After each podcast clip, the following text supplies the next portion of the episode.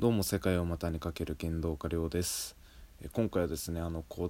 ロナウイルスの件について、えーまあ、剣道界にもいろいろねあったので話していこうかなと思います。えーまあコロナウイルスが日本にもね来て、えー少しね広まってきているんですがまあその影響で、え大会だったりその講習会だったり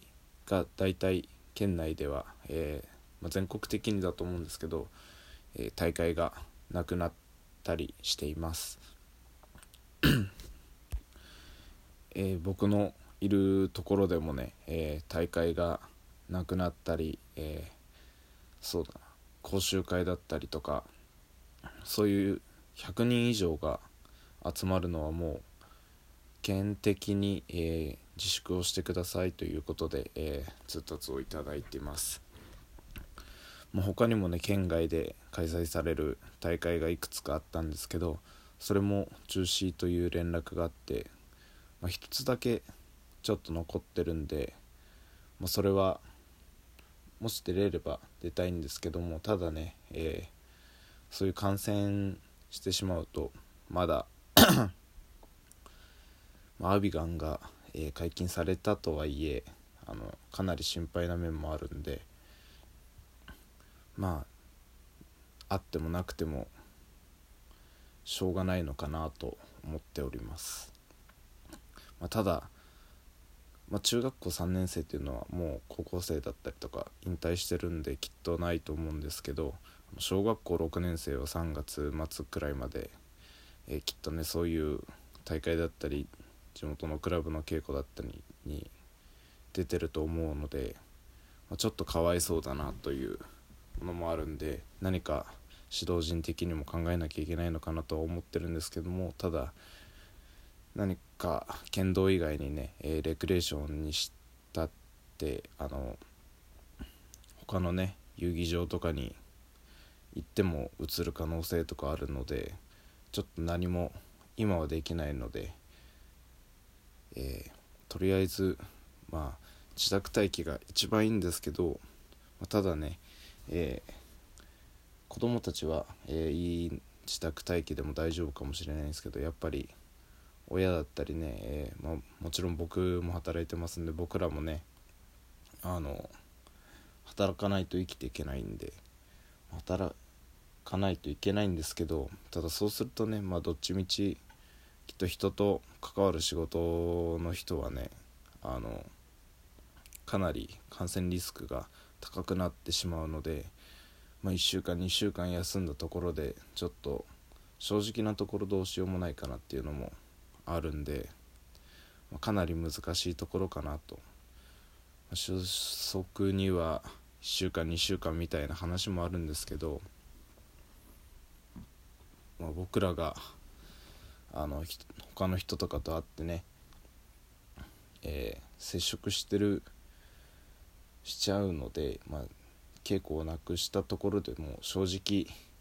まあ、意味がないわけではないんですけどあの他の場面でね、えー接触しちゃってるので、まあ、何とも言えないなという状況ですね。まあ、ただですね、えー何よりもそういうのにかかっちゃってね、えー重症になっちゃった方も